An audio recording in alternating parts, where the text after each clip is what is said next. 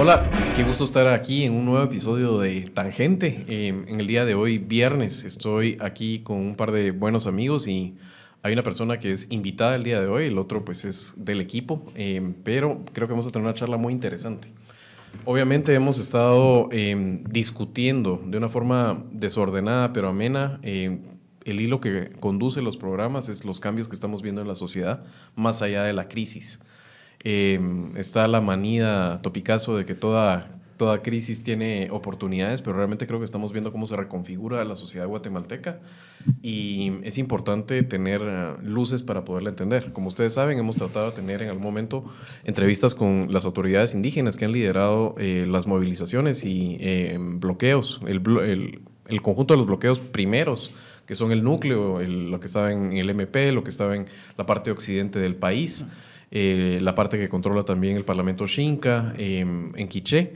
Y después se volvió algo más espontáneo que es difícil, digamos, eh, y requiere de nosotros entender mejor cuáles son los diferentes grupos que se habían movilizado y también estar estudiando lo que sucede en otros estamentos de la sociedad, cómo está cambiando, eh, por ejemplo, el gremio de abogados, cómo la clase media ha respondido, las partes urbanas del país, los mestizos. Entonces, para tratar de ordenar un poco nuestras ideas al respecto, em, creo que logramos hoy la orientación buena de un experto en la sociedad guatemalteca, pero en especialmente en la parte de la ah, organización de los pueblos originarios. Y es un gustazo tenerlo aquí. Eh, realmente te agradezco mucho que hayas accedido a estar con nosotros, Carlos Freddy. Carlos Freddy Ochoa es eh, doctor en ciencias sociales, en antropología por la Universidad de Connecticut. Es eh, profesor también de la Facultad de Ciencias, em, de ciencias Sociales, de, la, de Ciencia Política de la Universidad de San Carlos. Es investigador y su especialidad es precisamente pueblos eh, originarios. Ha escrito unos textos Em, al respecto eh, de, de, Totonicapán, por ejemplo, que me los he devorado los últimos días, que eh, realmente lo recomiendo mucho. El, último que, leí de Carlos Frey es el levantamiento de los bastones. Ha circulado mucho en redes sociales, incluso en WhatsApp hay una cadena donde circula y, y aparece ahí de forwardeado un montón de veces, ¿verdad? O sea que em, qué gusto tenerte, Carlos Frey. Un placer. Y tener también aquí, por supuesto, al maestrazo, a mi amigo Edgar Ortiz, eh, licenciado Ortiz. Queridísimo ingeniero, doctor, ¿cómo están? No, un gusto, un gusto, de verdad. Pues bueno, em, un sociólogo guatemalteco que está muy de moda ahora, que se llama Bernardo Arevalo, repetía eso que dicen los sociólogos, de la sociedad cambia antes de que nos demos cuenta y lo que hacemos el trabajo es describir cómo, cómo cambia. Entonces, eh, Carlos Frey, no sé si estás de acuerdo con ese postulado de que uno meramente lo que está haciendo es narrar o describir cambios que ya se están dando, sobre todo en épocas tan convulsas como la que estamos viviendo en Guatemala. Por ejemplo, eh, algo que fue acomodado a Guatemala, la Guatemala profunda, pero no me gusta, mm. porque no estás viendo entonces la, Guatemala que está subterránea. ¿Por qué mejor no hablamos de la Guatemala grande? Sí. Sobre todo una Guatemala que siempre ha estado ahí, pero invisibilizada por una parte de la población que también nos hemos acomodado a no hacer las preguntas adecuadas. Entonces, eh, me gustaría comenzar con, con, esa conversación, los que están ahora como actor de primera línea, marcando los tempos eh, que han hecho que las instituciones eh, no las puedan ignorar, que era básicamente el objetivo, creo yo, de la movilización, que son los, los pueblos originarios. Y me quiero concentrar como la punta de lanza que ha sido en este momento con 48 cantones de Totonicapán. Primero te quería preguntar un tema que lo leí en ese texto, bueno, en varios de tus textos. De hecho, hay uno que es específicamente ese tema y es el concepto de levantamiento, el uh, yacataj. Sí, levantamiento esto es un término, en general es una noción presente en todas las lenguas mayas. Y mm, cuando sucedió, por ejemplo, el, levantamiento de Atanasio este, todas las acusaciones. Las acusaciones eran muy diversas, ¿verdad? pero la palabra levantamiento eh, era, eh, era la acusación común, aparte de que lo acusaban de haberse coronado rey. Entonces, eh, efectivamente, el levantamiento es un problema de toma de conciencia y el referente es la condición del cuerpo, estás ahí tirado, echado a perder y no te das cuenta de la situación. Entonces, y te lo dicen, ¿verdad? Ya te viste cómo estás, ya te, has visto al espejo, ¿verdad? Estás mal, entonces tienes que tomar conciencia, pero sobre todo de, eh, llamando a esa actitud proactiva. Tú puedes hacerlo, tú puedes levantarte, actuar y eh, y, cambiar, eh, cambiar la situación. Si no hay una toma de conciencia, no hay levantamiento. Entonces, el problema central que estamos encontrando es que se ha producido una toma de conciencia. Y eso, el sucesivo fue, el, sucesivo momento eh, fue el, que la gente apareciera, emergiera, se levantó, pero se ha emergido por comunidades. es, que si no, se, si no se, cada bastón significa una comunidad. Eh, eh, eh, en Totonicapán... Que no son 48, porque eso es otra concepción equivocada. es, un número, es un número simbólico, ¿verdad? Entonces, por ejemplo, pero tienes 4.000 individuos en el año haciendo servicio público. Estos 4.000 individuos están distribuidos en cuatro juntas directivas. Ese modelo de junta directiva viene desde el principio de los 90. sucedió a la forma antigua de la alcaldía indígena. Entonces se organizaron como juntas directivas, armado de presidente, vicepresidente y todo esto. En el año 2002 hubo algo muy importante que creo que se, ha olvidado. En el Código Municipal fueron reconocidas como parte de la estructura política del país. Son parte de la estructura municipal. Es decir, eh, no, son, no, no es una organización, es una institución política local. Es Una organización pareciera algo efímero que de pronto aparece y ya se les va el ánimo y entonces va a desaparecer. No, por una parte ellos llevaban siglos, aunque la terminología es colonial y ahora la junta directiva es mm, contemporáneo, eh, toda la estructura eh, que mueve este tipo de institución política es prehispánica, el, resto de terminología como la de levantamiento, esto viene con las lenguas mayas. Y, y entonces si eh, eh, como decía Ricardo Falla, eso está maravillosamente inscrito en la lengua.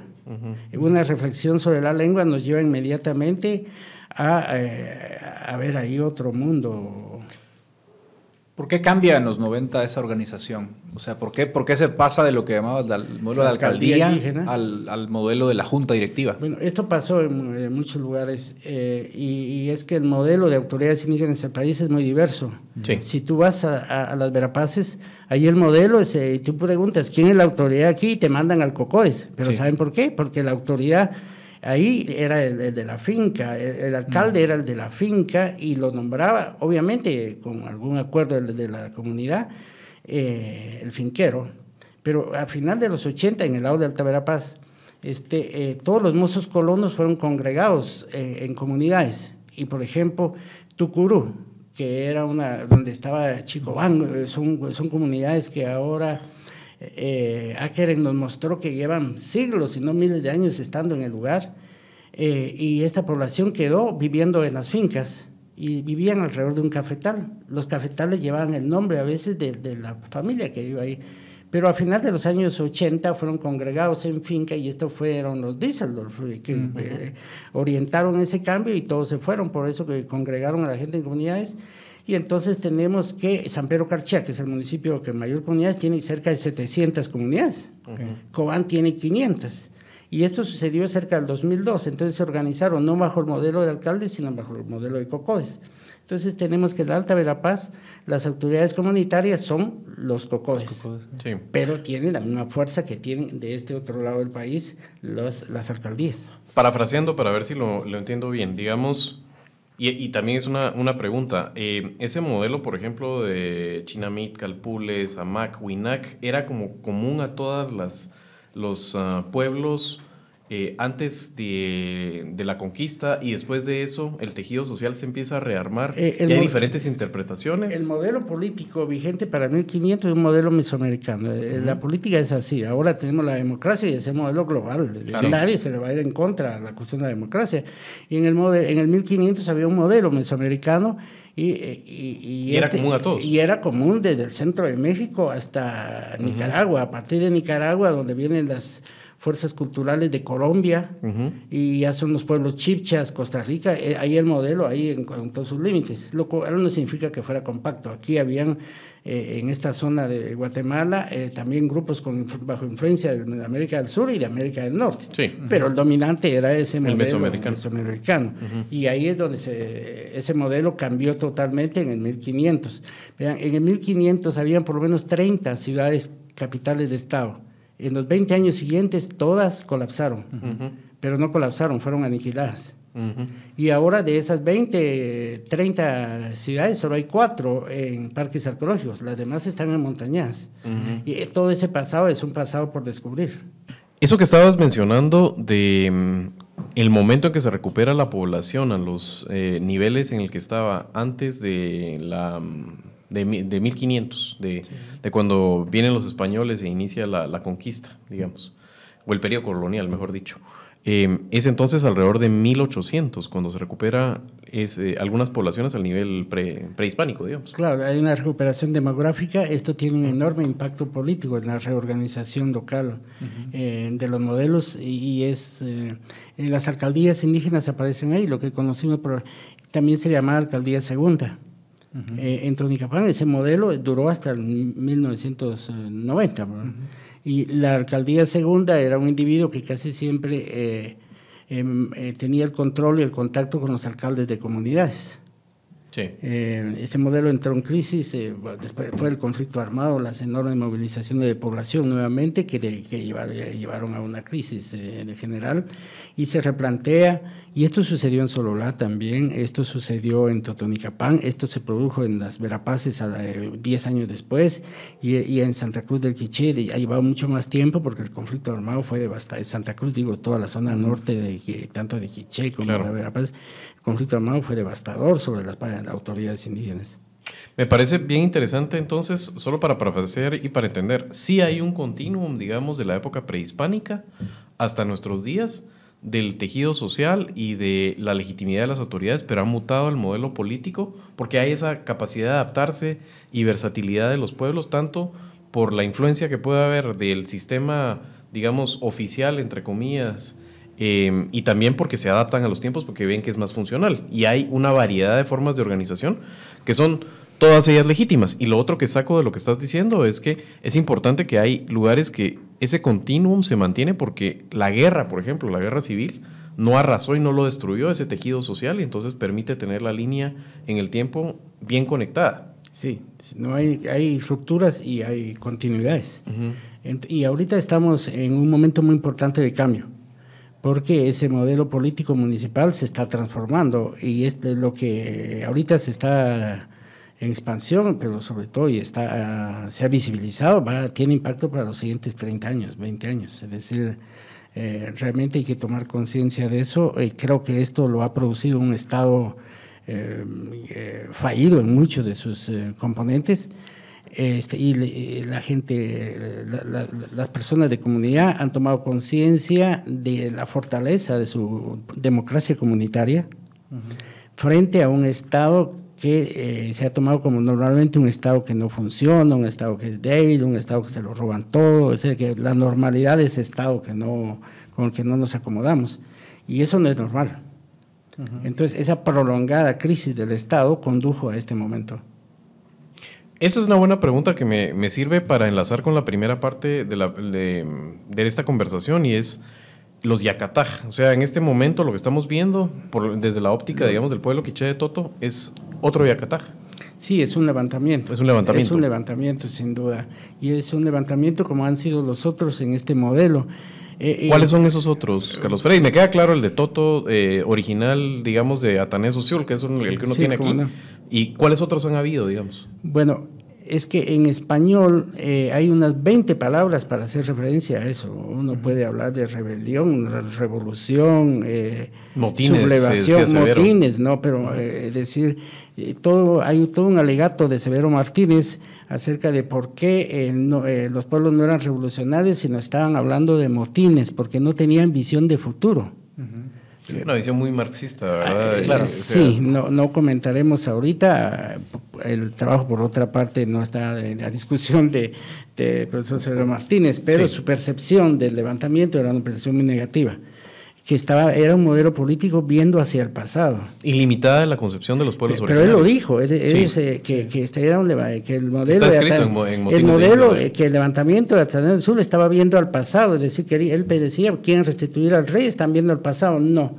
Fíjense que eh, eh, mientras... Em, eh, la concepción del tiempo occidental es de que el pasado está atrás, dejémoslo, avancemos al futuro y entonces hay una idea de progreso suicida, ¿verdad? Eso lo he oído. Sí. Eso suena familiar. en, en, la lengua quiché, por ejemplo, que es la que hablo, pero es general, entiendo por lo menos en otras tres, cuatro lenguas en las que he explorado esto, la idea de pasado tiene una metáfora y es la metáfora del raíz, porque no hay forma para decir pasado, presente y futuro, igual que no hay forma para decir eternidad. Eh, no hay palabras para eso. Entonces, eh, se, se, se, recurre, esas nociones existen, claramente está el calendario maya existe eso, pero se refiere, muchas de estas ideas de pasado se construyen eh, con base en metáforas. Hay una metáfora muy, libre, muy linda en un documento del 1570 de Totonicapán, donde se, se escribieron por lo menos 12 manuscritos en aquella época eh, y hay esa metáfora eh, del, manuscrito de Pedro Velasco dice, mientras haya luz, mientras haya claridad. Es la metáfora de la eternidad. Es una metáfora basada en la luz. Nada puede ser ahora más comprensible para un científico en torno a la idea de eternidad que la única, eh, el referente de la luz. Y la metáfora para el pasado es la raíz. Es decir, eh, eh, las primeras cuatro palabras del Papá Bruje, esta es la raíz de la santidad, y la palabra raíz significa este es el pasado de.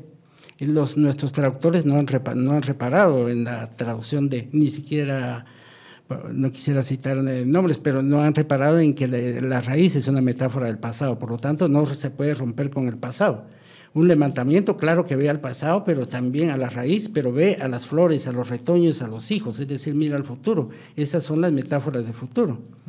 Entonces, eh, decir que un levantamiento está viendo al pasado, claro que tiene que ver al pasado, en la misma medida que tiene que ver al futuro. No puede romper las raíces y pensar que, que hayan frutos y flores.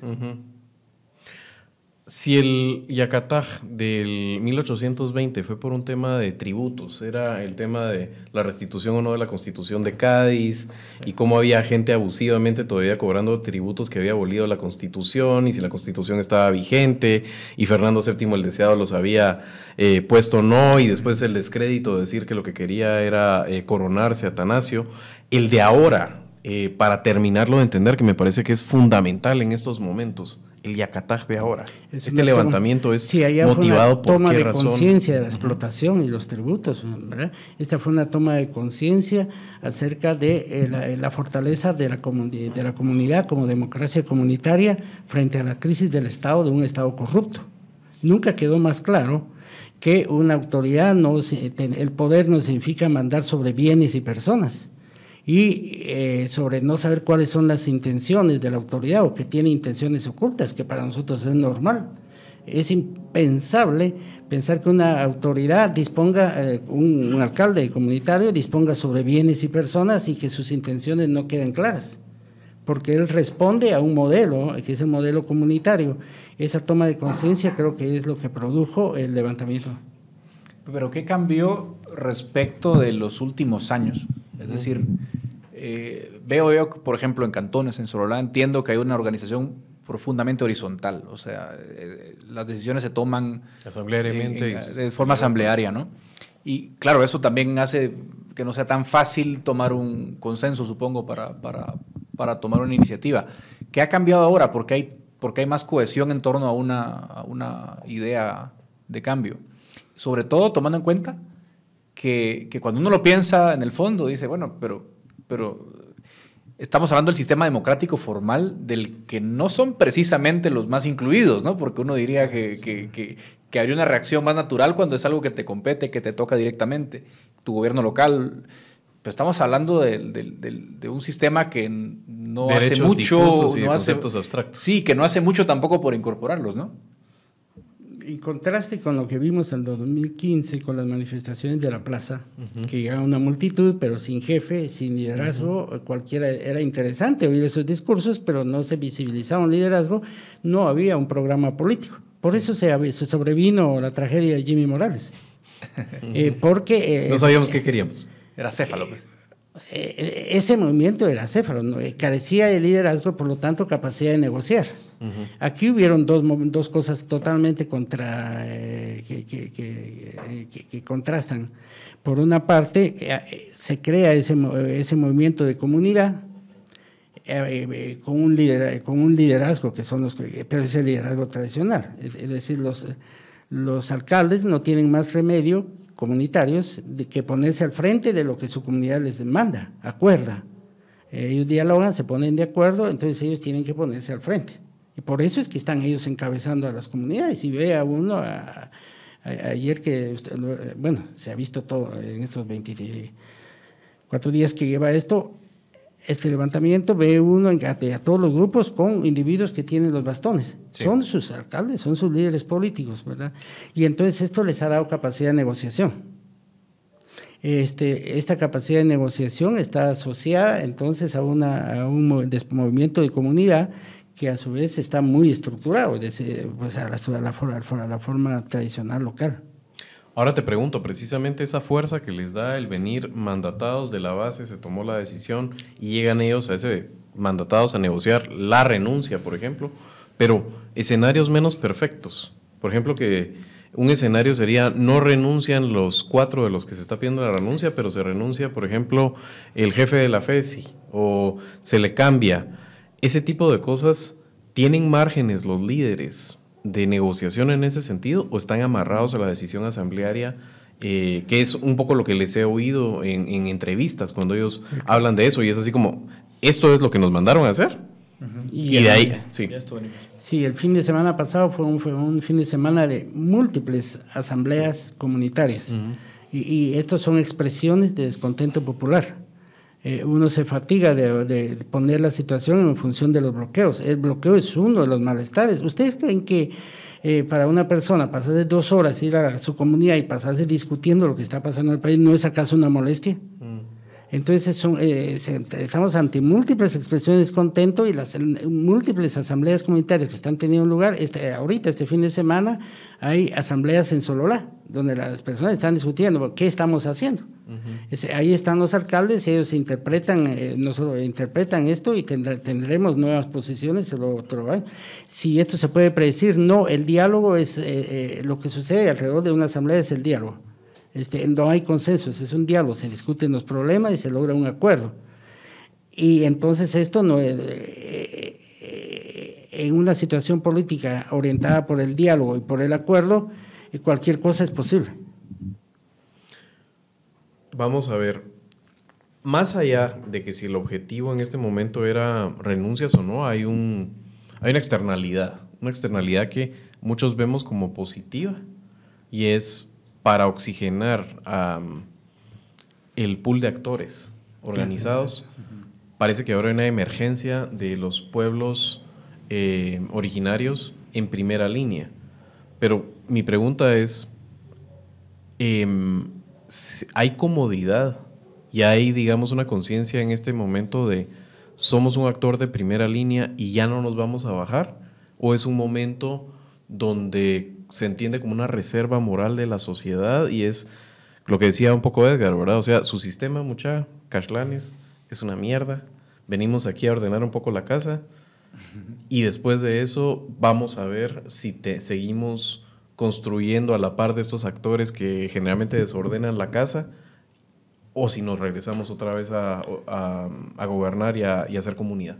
No, no, esto lo ha dicho claramente uno de los líderes cuando se sentaron alrededor del... De, estaba el PDH y estaba el funcionario más alto de la Policía Nacional, y le dice uno de ellos, este, no queremos cambiar el Estado y hay muchas cosas que nos quisiéramos cambiar. Mm. Solo queremos que estas tres personas se vayan. Este es el mandato por el cual venimos.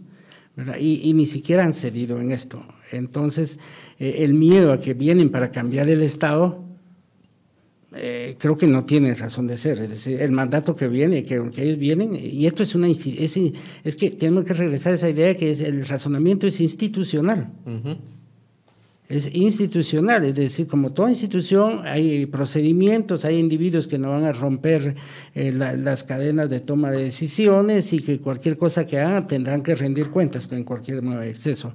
y, nuestras autoridades eh, comunitarias tienen ese pensamiento institucional, eh, no son los revolucionarios de 1960. Sí, ¿no? Pues no, entonces hay una distancia enorme. tienen, ellos no son anarquistas, es decir, abordamos el Estado. Es impensable anular eh, las instituciones comunitarias. Ellos no son anarquistas tampoco. Ellos piensan en que hay una relación con el Estado y que esta relación está replanteándose. Creo que los siguientes 20 años son decisivos, ya con lo que pasó ya es suficiente.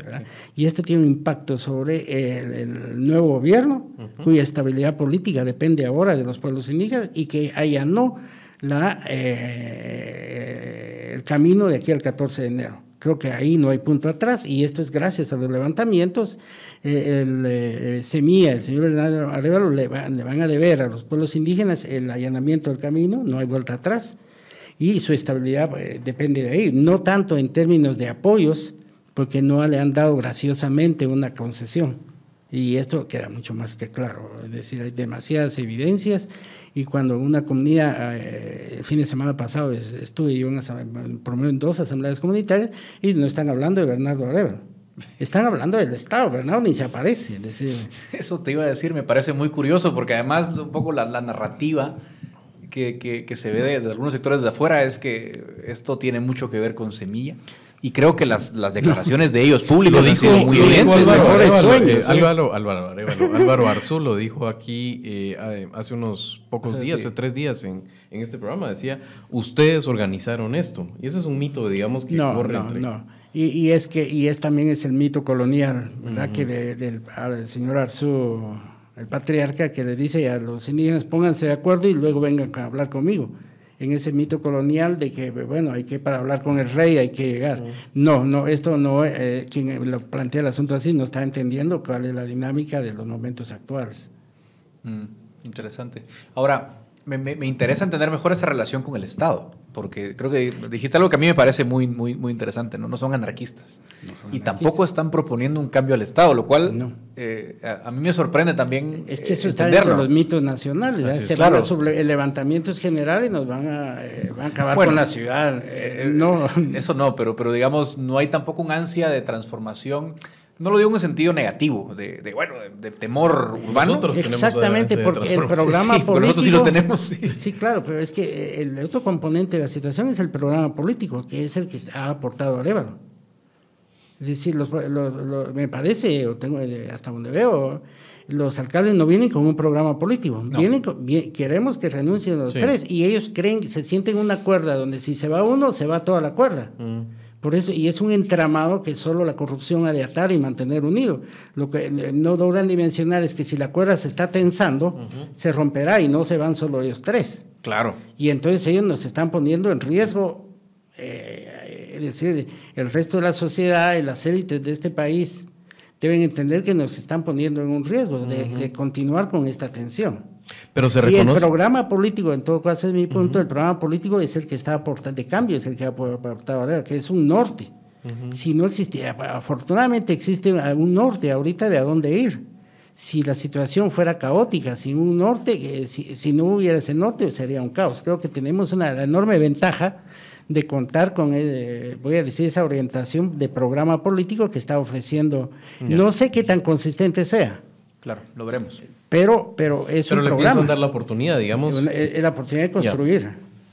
Me queda más claro en esa parte, pero digamos, y qué bueno que hiciste el, el, el, comentario, porque son esos, esos miedos a lo desconocido de vienen aquí a darle vuelta a todo como un calcetín y no es así, pero mi pregunta no iba en ese orden. O sea, no se necesita, digamos, tener ansias de revolución, pero el espacio conquistado político en este momento en otras ocasiones. Mi pregunta es, ¿va a haber un repliegue después cuando baje la tensión? ¿O vamos a tener a los liderazgos indígenas subidos en esas mesas, como está subido, por ejemplo, el empresariado organizado tradicional, o como está el estamento, por ejemplo, subieron sobre este la cuestión de todos los cambios del 44, que fue un sistema de autonomías institucionales, y, que es el que está en crisis. ¿Quién cree en la autonomía eh, de, de, del de la Junta Monetaria, de las municipalidades, de la universidad. Sí. Ese modelo autonómico está en crisis. Está en crisis. Y se, ustedes saben, por ese corporativismo, bueno, vamos, no es el punto de discusión. El punto de discusión es que el mayor efecto de la situación actual eh, se va a producir en los niveles municipales. Está claro, está claro. Entonces ahí, eh, si un partido político va a querer ganar nuevamente una, una alcaldía, va, realmente va a tener que comprometerse eh, porque eh, en, este, en este apartado soy muy optimista. Yo también, porque hay un poder transformador que lo hemos hablado aquí bastante y es si Bernardo Arevalo cumple lo que ha dicho en términos de ponerlo en coto a la corrupción, no va a haber esa maquinaria de pisto que tiene ese sistema, eh, sobre todo que es muy exitoso en las alcaldías, a nivel de ah, alcaldías, de poder ganar con 16, 17, 20 y poco por ciento una alcaldía. Y, ponen, digamos, a, los síndicos, ponen al alcalde, tienen la posibilidad de tener incluso mayorías. Este es el punto, un punto importante porque se ha recuperado el valor del voto. Eh, Este creo que esto es fundamental, es decir, creo que solo habían dos momentos donde uno aquí y no tiene que ser solamente ni donde todos nos sentimos iguales. Uno es cuando vamos a votar, incluso si te están pagando, me están pagando por estar aquí porque mi voto vale algo. Pero hay otro momento en que nos sentimos iguales, es cuando uno está en una manifestación. Si alguno no ha estado, eh, sus referentes de igualdad seguramente son débiles, pero estar en una manifestación e ir a votar son dos momentos de de, de, de, toma de conciencia de la igualdad. y, y, esta la han atravesado con éxito los pueblos indígenas. Creo que la mayor afrenta y la, el punto por el cual el detonante de la situación actual fue eh, la afrenta que se le hizo a las urnas electorales. El querer meter las manos ahí, entonces, ¿para qué vamos a votar? Y entonces, dentro de cuatro años, que ni nos llamen. Y es algo que no se está entendiendo, ¿no? Eh, eh, yo creo que no entendieron las dimensiones de la afrenta. Y además, eh, alguna buena palabra para decir que tercamente insiste en eso. Es decir, es estúpido, francamente. Es decir, insisten en esa afrenta que es justamente el detonante de la situación porque se ha revalorizado el voto y, esto tiene múltiples implicaciones. Ya. Te quiero preguntar dos temas que son sensibles. Eh, uno es, los bloqueos por naturaleza son molestos y causan, digamos, en la línea de tiempo, pueden una parte de la población ser simpática a la causa porque entendió, y creo que eso sucedió, son los bloqueos más exitosos que yo he vivido, por ejemplo. Antes decía 20 años, yo creo que son los más exitosos que yo realmente he vivido. Eh, y tú lo ponías en perspectiva en tu texto de levantamiento de los bastones, o sea, estos son las movilizaciones más grandes desde 1944, decías. Entonces mi pregunta es, entendiendo que en la línea del tiempo esa tensión no es sostenible, porque implica recursos, porque eh, hay gente que puede aguantar algunos días y después ya la paciencia se les acaba. ¿Cómo se entiende esa parte de mm, las personas que no tienen la claridad política o son muy precarias su situación eh, y que por alguna razón los bloqueos causan esa incomodidad, digamos, ese capital social, ese, como le llaman algunos, ¿verdad? superávit capital social que tienen los movimientos indígenas, entienden que hay que invertirlo en este momento a pesar de que hay gente que no entendió los bloqueos o que lo ve simplemente como si no hay renuncias, ¿para qué fue todo este relajo? Eh, bueno, son demasiadas cosas. Por una parte, eh, a nadie nos gustan los bloqueos, eh, decirlo claramente, por supuesto. Están hechos por incomodar. sí, están hechos por incomodar y que esto es claramente una situación transitoria, pero es una situación extrema. Es decir, y que por otra parte no nos unifiquemos, hay bloqueos de bloqueos que hace uno con 25 mil gentes en la zona de, de la intermedia cuatro caminos. Mm. Pero les digo, 25 mil gentes, es decir, eran miles de gentes. Somos poquitos. Que hace, sí, que hace uno en la zona de Tecpan con 8 mil personas. Claro. Pues van a bloquearlo todo, es que eso es físicamente, es decir, es decir eh, ¿a dónde más? No, ni en la Plaza del Pueblo caben 8 mil personas enfrente de Tecpan. Sí. Entonces, eh, eh, por favor, no llamemos eso bloqueo, esto tiene otro nombre. Es decir, bloqueo serían 20 personas que te bloquean la calle, ¿verdad? claro. pero estamos hablando de... que también pasa, pero son otro tipo de organizaciones. Sí, Por ejemplo, los campesinos organizados, especialmente Codeca, suele ser, digamos, miramos esa pero, Codeca lo hace dos veces al año y lo hace un martes o un jueves. Eh, nunca va a paralizar un viernes ni un lunes porque, porque, porque se van a, eh, seguramente han medido las consecuencias y lo hace dos veces al año. Es decir, porque el Estado les, les, ha ilegalizado y aún, aún más los han puesto como el, el ícono del extremismo en el país. Eso no es cierto. todo lo contrario, entonces que se les abra un espacio político, que se les deje participar, les ha el sistema les ha bloqueado la participación Ahora, y eso ha sido un error mayúsculo, es a dónde quieren, a qué democracia apuntan, bloqueándole el, acceso a, una, un actor legítimo. Cualquier actor es legítimo si dice yo quiero estar en las elecciones. Entonces esto ha sido... Por extremo que sea, digamos. Por extremo que sea, es decir, si cualquier negociación conduce a que un actor, incluso un actor armado, que desarrolla una ala política, hay que fomentar el ala política para debilitar a la parte eh, extrema, en este caso violenta. O hay, digamos, momentos en unas sociedades que han decidido cortar a los dos extremos. Eh, Alemania es el caso paradigmático, pero después eventualmente tienen que abrirse otra vez a que todas las Costa Rica, para no ir muy lejos, o Uruguay, ¿verdad? Donde, claro, en mi mente es, la mayor parte de la gente tiene esas eh, ideas institucionalistas, ¿verdad? Centristas. no sé si es el centrismo, pero hay un diálogo y, el, eh, es un diálogo que permite la movilidad de las personas, que es normal. Eh, me parece que esa, uno no, se, no aparece al nacer dentro, a menos que su extracción de clase sea tal que le impida cambiar de opinión política, ¿verdad?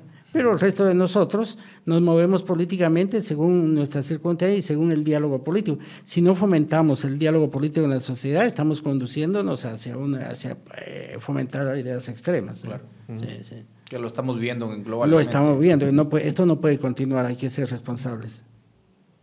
Entonces, regresando al punto este de, de, los eh, bloqueos, hay bloqueos de bloqueos, es decir, no se puede venir ahora a criminalizar y, tipificar y unificar. Eh, eh, es decir, no se puede llegar a ese extremo, francamente, que no hace sino crearle una plataforma a este individuo eh, que, ha presentado esta iniciativa en el Congreso para criminalizar los bloqueos, diciendo que en, en, la zona de Sololá es, todos los derechos están coartados. Y, ver ahí una figura política, como que si la libertad de comunicación, la libertad de movilización, la libertad de emisión de pensamiento estén confiscadas, ahí no está pasando eso. Ok, sí, porque la otra cosa que se dice, digamos, para eh, como crítica muy puntual al, a esto es hay una capacidad coercitiva y que eso le quita legitimidad. Pero eso no es tan cierto. O sea, toda sociedad tiene, tiene sus mecanismos coercitivos. Porque una comunidad que decidió toda en mayoría. comunidad política tiene mecanismos coercitivos. Por eso, si es que le están quitando el agua. Sí, pero ese de, eh, sí, sí, pero es que depende. De la mayor parte de gente. En, en alguna comunidad eventualmente puede pasar eso, pero la normalidad de las situaciones, eso nunca pasa. Sí.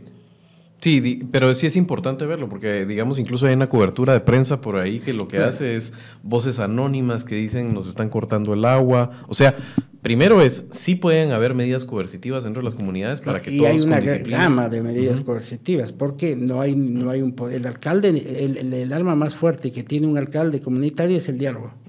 No dispone de nada más. Ah, no, es que si fuera y le, todo coercitivo y estuviera la gran mayoría coercitiva, no tendría la la, la legitimidad y no podrían sistema los hermanos eh, los hermanos Pacheco no podrían gritar somos poquitos y tener toda esa gente ¿verdad? ok la otra tema que también es sensible digamos es em, hay como una corriente muy de casi que no sé si llamarlo determinismo económico pero que mira como una variable importante el poder sostener estas movilizaciones por em, capacidad de fondeo y que ese fondeo tiene que eh, tamizarse que estamos en un momento en el cual las remesas que entran son muy fuertes y que eso tiene algo que ver. De hecho, un think tank que tiende a producir eh, conocimiento fresco, siento yo su enfoque, recientemente publicó un paper en esa. Carlos Mendoza lo hizo. Entonces, me gustaría, digamos, entender cómo se lee eso a tenor, en que primero no es unicausal, ¿verdad? O sea, no es... Eh, sí, tiene, claro que es algo real.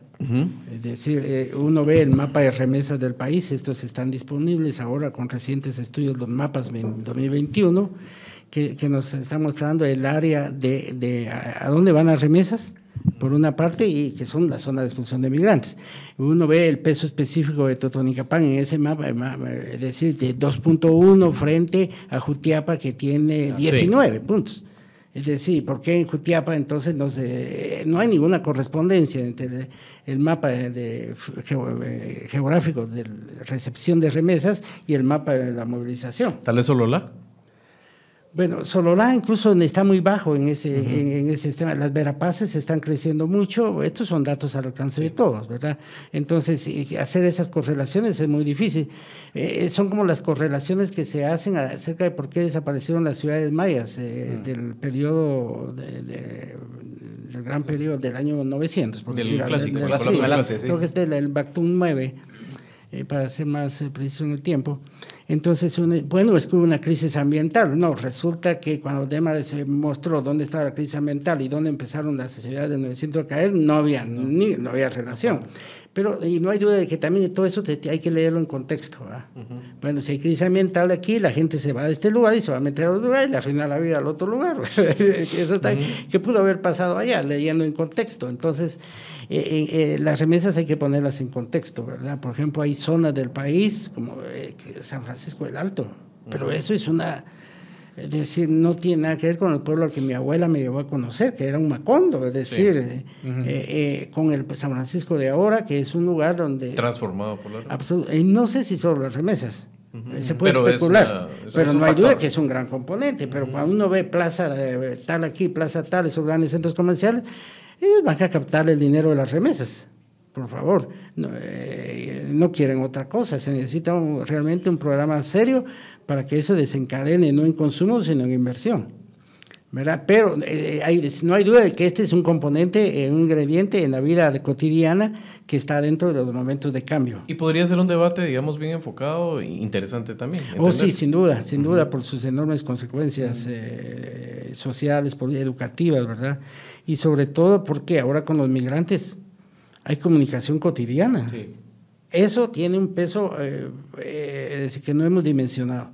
Sí. Ya. Em, me gustaría que tal vez había que abundar en, la mayor parte del programa de hablar precisamente de, esa parte que conocemos menos y creo que ha sido muy ilustrador, pero eh, muy ilustrativo, perdón.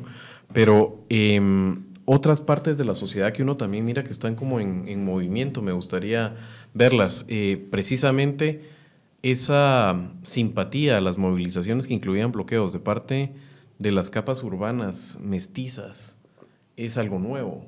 Por lo menos yo no lo había vivido. No sé cómo lo han enfocado ustedes dos y lo, lo, que han podido ver. Eh, me gustaría comenzar con, con vos, Edgar. ¿Capas mestizas en qué sentido?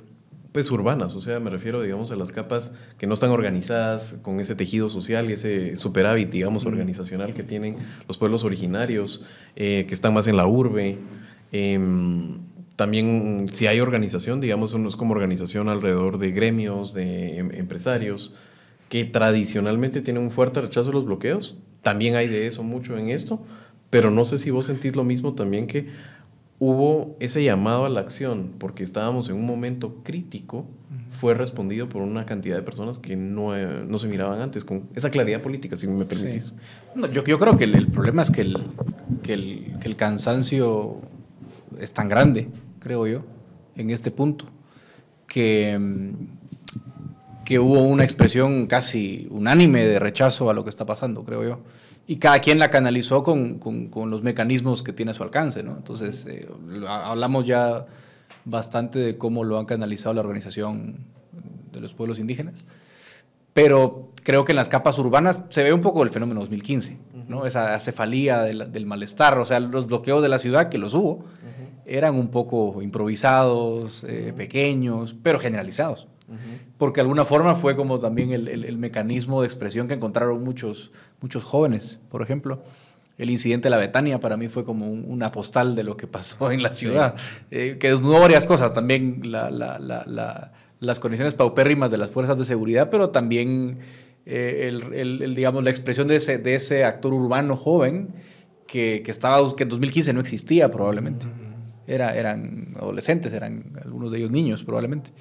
Pero, pero te estaba mostrando esa, esa otra faceta. O Chimaltenango, que es también otro núcleo urbano. Chimaltenango, que no se ha hablado mucho. Sí. Que también es un núcleo urbano grande, importante. Probablemente más, más eh, beneficiario a las remesas. O sea, tiene otro perfil demográfico, pero, pero me pareció, me pareció un, también un signo de los cambios. Que lo viste en las urnas también, porque el votante joven urbano fue, fue, creo yo, el que canalizó su voto a Semilla, en buena parte. Entonces te, dice que también en los polos urbanos la, realidad política está cambiando muy rápido. Que eso fue, de hecho, digamos, está amarrado al triunfo de Arevalo, precisamente, cuando uno lo mira, esos núcleos urbanos votando masivamente por Arevalo. Pero mi pregunta sería, ¿cómo, te, cómo lo viste, Carlos Freddy? ¿Te sorprendió eh, la forma como respondieron los núcleos urbanos a las movilizaciones iniciadas por los pueblos originarios? ¿Estaba en las cartas despertar esta simpatía? ¿O fue un bonus que de repente cuando se miraba era como, aquí hay una alianza que no se había hecho antes, ¿verdad? Sí, lo que, una cosa que no me sorprendió fue que este levantamiento de las autoridades se haya generalizado por todo el sureste del país y, el norte, porque, eh, y no fue a convocatoria de decir, de 48 cantones en estricto sentido. Ellos dijeron, nosotros nos levantamos y, con un margen amplio de credibilidad. Y entonces esto tuvo un eco y, y se generalizó. Y esto tiene una consecuencia para el problema de la negociación. ¿verdad? Porque eh, si así fue el, Em, el punto detonante y entonces esto tiene unas consecuencias. El problema viene entonces con eh, tardío, sin duda alguna, eh, la reacción en Ciudad de Guatemala, todo el mundo esperando allá qué iba a pasar el fin de semana. Hay que esperar al fin de semana para saber cómo esto va, a en que desemboca en, en, que, en Quetzaltenango no, y las otras ciudades, San Marcos, eh, uno podía seguir de cerca qué estaba pasando. Y esto fue masivo porque porque ahí fue, estaba muy inmediato el contexto de la plaza, eh, ahí la gente se mueve con más facilidad, uno llega a la plaza en cinco minutos, aquí llegar a la plaza pues toma la mañana. Entonces se entiende que el contexto de la movilización en la ciudad es más difícil, eh, esto hace más eh, complicado también la desigualdad de Ciudad de Guatemala. Sí. Esto, esto pesa mucho, esa desigualdad. Y es una bomba de tiempo. Sí, no, absolutamente. Se ve un poco en Quetzaltenango, tal vez en Huehuetenango, en Pero no esas de la costa. donde las reacciones, por ejemplo, de Cayalá, del cantón Cayalá, le digo yo, de zona 16, donde la reacción fue sacar gente casi que con estética de paramilitar y que ya era... no, es dramático. Cayaculiacán, Era, sí, dramático, creyendo que controlarán la situación y cercar Cayalá, ¿verdad? Entonces, eh, en este caso, pues, el contexto de Guatemala es extremo, es mm. único en el país. Mm. Eh, no lo vimos en la zona 18, por ejemplo. ¿no? Entonces, esto, ahora hay que entender la Betania, ¿verdad? Que es una, una, especie de isla. Y además la gente ahí está muy organizada, tiene los comités, ellos se resuelven sus necesidades cotidianas, se las resuelven ellos mismos. La municipalidad es incapaz de llegar y hacer cosas ahí es que ellos solo tienen ojos para las vías de, eh, que se acomodan a sus intereses, ¿no? Y la zona 18 es geográficamente y además culturalmente mucho más eh, eh, heterogénea. heterogénea. Entonces las respuestas pueden ser múltiples, pero es una, es una cuestión de tiempo. La otra cosa que a mí me, me parece que hay que empezarlo a hablar, sería tal vez mejor obviamente después, pero hay que empezar a hablarlo, es el el gremio de abogados. Este mm. país tiene un exceso de abogados eh, y no todos son como, como Edgar, ¿verdad? Hay unas personas impresentables. Pero lo que voy con eso, Edgar, es hace ratos que se viene sintiendo una parte del gremio de abogados un malestar por, eh, porque al final de cuentas la, la ilegitimidad tiene necesita esa pátina de legalidad y de los formalismos y los mecanismos de, y hay como un entendimiento de que hay una buena parte del gremio que se ha prestado a esto que es un gremio que no se ha podido regular a sí mismo. Eh, y veo en este momento unas conexiones intergeneracionales de abogados, también de abogados de diferentes especialidades, que lo miran también como un momento de un punto de inflexión respecto a lo que ha sido el rumbo del país, pero conducido muchas veces o instrumentalizado por, por parte del gremio. Vos que sos parte de ese gremio, ¿cómo lo has vivido? ¿Es, ¿Estoy viendo cosas más de lo que hay o están sucediendo ese tipo de conversaciones acerca de no puede ser que cada vez que yo llego a litigar eh, todo sea mordida, pisto, conexiones? No puede ser que eh, estas babosadas ya no tengan lógica jurídica, sino que simplemente son huizachadas. ¿Qué estás viendo vos? Bueno, primero, eh, obviamente no, no es que vengamos del del rule of law, del Estado de Derecho perfecto a la degradación. Está claro que y está muy estudiado en, derecho comparado como los sistemas legales de, América Latina tienen sus peculiaridades por, la herencia colonial y cómo no, no, fueron diseñados para proteger derechos, ni mucho menos, sino que son, son resultado de dinámicas complejas, ¿no? Entonces, claramente los sistemas legales latinoamericanos ya tienen un, punto de partida deficiente, ¿verdad? Pero incluso dentro de esa deficiencia, yo creo que había algunos mecanismos de autocontención que, que, regulaban un poquito la, la, profesión. Y uno, uno, notaba que, por ejemplo, en, en épocas de, eh, está estudiado más en el caso chileno, por ejemplo, en épocas de, de, de autoritarismos, de dictaduras, pues sí, la, la, la, parte judicial que tiene que ver con lo público siempre muy, muy condicionado por la política, ¿no? Porque obviamente para ejercer control político, las cortes no, no podían, no podían regular al, Ejecutivo, no podían oponerse, no, no podían tutelar a los ciudadanos frente al abuso público. Pero las cortes civiles, comerciales y tal solían tener una dinámica por lo menos Em, no distinta, no contaminada, no le interesaba, no le interesaba, digamos, al poder político eh, meterse particularmente ahí, en América Latina en general y Guatemala en particular también. ¿Qué pasa? Yo creo que al final del día, uno, el corporativismo de las comisiones postuladoras, pero también hay otro tema. Eh, a mí me gusta mucho esta idea de, Michael Polanyi de la, de la, ciencia, ¿no? de la república del conocimiento. Cómo también la, comunidad científica es como una república, ¿no? O sea, digamos, aquí hay una autorregulación de, los, de los pares, ¿sí? Esa autorregulación de los pares funcionaba mejor hace 30 años que hoy. Esencialmente porque lo que llamamos universidades se pervirtió, se, se, abrió la, la cerca, ¿no? Como pasen se meten al, gremio oficialmente, porque al final lo que, lo que te hace falta es una colegiatura, ¿no? una colegiación. Se te meten al gremio, ¡pum! no quiero ser así, sonar inapropiado, pues, pero un rebaño de, abogados. Y entonces el, el, autocontrol, el control de pares ya no sirve, porque tus pares no son gente con, con, tres dedos de frente, ni con cultura, ni con formación, ni les interesa formarse. El, al final la profesión jurídica tiene otro problema que es, un, es una forma de, es, un, es, un, ascensor económico. Eh, entonces consigo un título de abogado, vía la corrupción consigo un, puesto en el Estado. Entonces inundaste la profesión de, de profesionales predatorios sin, sin, ningún tipo de que Es un poco lo que hemos hablado y que molesta, porque sí es un término clasista que usamos, el de los Bryans jurídicos, pero lo usamos precisamente para entender cómo hay una capa que la profesión la ve meramente como un instrumento para subir socialmente, no importa con ninguna consideración ética. Y eso, es lo que el mercado vende. Sí. Es lo que el mercado vende. Y no hay duda de que el tsunami que estamos presenciando tendrá que pasar por encima de ese corporativismo. Sí, pero digamos es como uno lo mira en, en la sociedad americana y es cabal esa idea del abogado rapaz predatorio que va a ser pisto, pero no pisto con las instituciones públicas. claro, es que es el punto, claro, porque, porque la mercantilización, bueno, está bien, pero, pero, pero hay unas reglas, ¿no? Sí. el problema aquí es que, claro, la, la, depredación llegó a, a, decir, bueno, como hay que repartir los puestos, claro, eh, entonces todas las oficinas públicas son empleadoras de abogados. Sí. Eh, y sálvese quien pueda y hay que coger porque todo Pero no alcanzan porque son demasiadas bocas que alimentar. Entonces pervirtamos la judicatura, pervirtamos las cortes y bueno, ha llegado a un nivel de degradación de la profesión que bueno, da, vergüenza decir soy abogado y notario. O sea, yo no lo digo, lo digo hasta así bajito, soy abogado.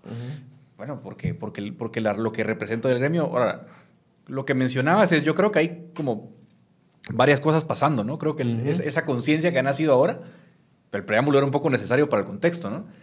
Es que hay, hay también conversaciones entre, entre gente que por, por pura virtud cívica, digamos, por pura virtud de la profesión de la toga, ha dicho, miren, no podemos estar en esto. O sea, entonces yo creo que hay voces nuevas también, jóvenes de 20, 30, 40 que están alzando la voz, que se están organizando, que han presentado acciones. No lo digo por mí, lo digo por, por otros colegas. Eh, francamente, que, que, hay, que hacen un contrapeso. Y a mí lo que me da un poco de esperanza y fe a futuro en, en, esa globalización es que hay gente que también se ha formado fuera, con otros estándares, viendo otras, eh, otras formas de ser abogado. ¿sí? Que, o sea, que ya, ya incorporan, internalizan esa forma de, de, de, de entender el derecho y que están ahora, como digo, por virtud cívica, haciendo un esfuerzo teniendo conversación también con, con, con, otra generación de abogados, que los hay muy buenos, que es una generación atropellada ¿no? por, por, por esta ola del brianismo jurídico, que, que, bueno, podrían, podrían ser una esperanza futuro. A mí me pareció interesante que el día de hoy, cabal, lo que anunció el ah, presidente electo y su equipo, es que habían facilitado una mesa donde el primer acuerdo, y eso es lo que me parece interesante, entre sector privado organizado, tanto tradicional como reformista, y eh, pueblos originarios, era formar un grupo de abogados, un sanedrín de abogados, aportados tanto por los pueblos originarios, que definitivamente todas las organizaciones de pueblos indígenas tienen sus asesores legales, ¿verdad? O sea, conozco a varios de ellos, con abogados del sector privado para empezar a buscar como sanidad a este proceso. Me mm. pareció como muy interesante que el primer acuerdo fue necesitamos buenos abogados. Así que es lo que hay, ¿no? Sí, creo que algo va por ahí y aporta mucho a la visión institucionalista que creo que eh, la conversación que tuvimos previo a este, a este encuentro, Carlos Freddy, me decías que era muy importante tener en cuenta y que creo que ha quedado bien clara en nuestra conversación y es los pueblos originarios bien organizados, los de más larga data, los que han tenido tiempo de no romper ese continuum, son bien institucionalistas y entienden el valor de depurar esta, a, esta manada de jumentos.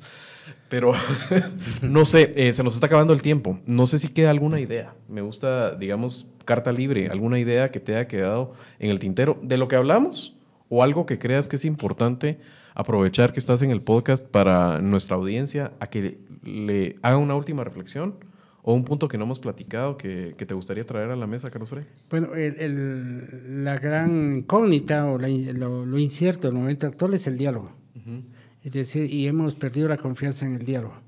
Entonces, sobre todo aquí nos encontramos, pero nos enfrentamos culturalmente. Eh, porque eh, eh, en, los, en esta tradición mesoamericana, maya, pero es también más general, este, el diálogo está siempre ligado a un acuerdo. y no podemos ahí, eh, hay que entender, para entender una tener perspectiva sobre qué es el diálogo para las sociedades mayas, es que no podemos distanciarlo, no podemos diferenciarlo de la mediación, del diálogo, del acuerdo, del conflicto, inclusive de la igualdad. Eh, en Occidente no, hay teorías sobre la igualdad, teoría del diálogo, teoría de la mediación y se estudia con posiciones enfrentadas y y entonces se pueden eh, pensar en, un diálogo que ofrezca múltiples posibilidades. Pero en las ciudades mayas no, esto es muy mecánico porque eso, eh, la, la, percepción integradora de los elementos obliga a, pensar el diálogo y pensar en acuerdos. ¿verdad? La mayor crítica que se le puede hacer a un político o a una reunión, que va a una, una reunión. No llegamos, a ningún acuerdo. no llegamos a ningún acuerdo. Y hay otra más fuerte, no quiere dialogar. Esto, esto, pero esto se usa en todas partes contra un responsable político, no quiere dialogar. Y entonces eh, tenemos que ser imaginativos para pensar no solamente en enfrentar este diálogo y encontrar ahí las posibilidades eh, de, de, salida. Y es la única salida. ¿Significa eso que eso nos garantiza salidas, eh, que, que podemos crear escenarios? No. No, porque el diálogo justamente tiene la virtud de ser creativos. Entonces, nuestro mayor esfuerzo tiene que estar orientado a buscarle las múltiples eh, salidas al diálogo, ¿verdad? Y realmente tiene que haber compromiso. Creo que la acusación más grande que se le puede hacer al presidente de la República es no quiere dialogar.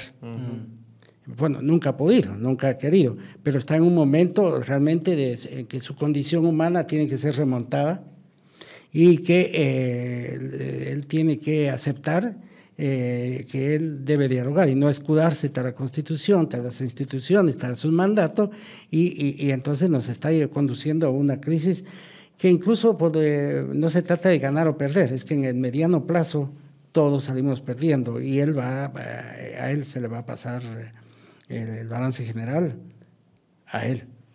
Sí, ojalá tenga ánimos de trascender en la historia, pero además el futuro inmediato de él puede ser muy negro, creo que. Absolutamente. Esa parte no me interesaba el día de hoy, pero es la parte que creo que le vino a rayar la comunidad internacional, ¿verdad? O sea, consolidar esto. Una cosa es dar un golpe, que ya lo tiene cuesta arriba, yo creo que lo tiene muy cuesta arriba, pero consolidarlo. Mm. Y él terminaría muy mal. ¿Qué es lo que le quede de vida? Em, Edgar, ¿tenés alguna idea de cierre que querás? No, yo, yo, me quedo con, con, ese punto del, diálogo porque creo que lo que se perdió en este momento fue esa capacidad, desde, desde la pequeña, desde el grupito, no recuerdo quién, quién habló del grupito, de, bueno, no le quieren llamar golpe, no lo llamen, pero eso es lo, eso es lo de menos, pero a ver, tratar de interrumpir una, una transición es suficiente gravedad. Se rompió, pero yo creo que se ha, se ha impuesto la cordura a algunos sectores. ese acuerdo que mencionaste de sector empresarial, cantones, para encontrar una salida jurídica e institucional, realmente a mí me llena de optimismo porque el mundo y la región no están precisamente dando lecciones de democracia e institucionalidad. O sea, a la vecindad se va a reelegir un señor muy popular, pero contra las reglas del sistema. Eh, y si te vas un poquito más al sur, las cosas no, no, pintan bien. O sea que dentro de todo, pareciera ser que, que pese a la, a la, a la testarudez del, del, número uno del barco, pues se está imponiendo, por la razón que sea, eh, soluciones bastante, bastante eh, aceptables para la, la situación tan compleja en la que estamos. Yo estoy de acuerdo y le apuesto también a, a, eso, a la forja de veras de nuevos encuentros del, del país. Y mm, definitivamente yo sí soy de los que quiere ver a los pueblos indígenas subidos en esas mesas. Creo que es un punto en el cual no se puede retroceder. Entonces, vamos a ver igual las decisiones que toman, ¿verdad? Si es el tirón de orejas en este momento o si nos quedamos con un actor de primera línea que viene a reconfigurar eh, las discusiones políticas del país. Carlos Freddy, aprendimos un montón. Gracias por haber estado aquí. Yo creo que eh, me gustaría de una vez comprometerte a ver si te podemos tener en un futuro programa aquí en Tangente. Realmente me gustó mucho tu, tu intervención. Así que bienvenidísimo. Un placer. Encantado, ¿eh? encantado. Y ustedes, pues muchas gracias al tangente del día de hoy. Vamos a estar haciendo eh, el contenido también que hemos interrumpido durante las últimas semanas. En, va a regresar, vamos a estar replanteando algunas cosas, pero estamos muy agradecidos porque definitivamente las últimas semanas han sido semanas convulsas en el país. Creíamos que era importante eh, estar a la altura con el contenido que hemos estado generando y las vistas se han disparado. Así que muchísimas gracias por la audiencia fiel a tangente, por compartirlo. Y a los que todavía no están suscritos, suscríbanse a todas las redes sociales de, Tangente, a sus favoritas, pongan las alertas para el nuevo contenido, compártanlo mucho, estamos llegando a muchos lugares. Así que eh, gracias de veras del otro lado de esta cámara y de este micrófono. Un saludo y nos vemos a la próxima.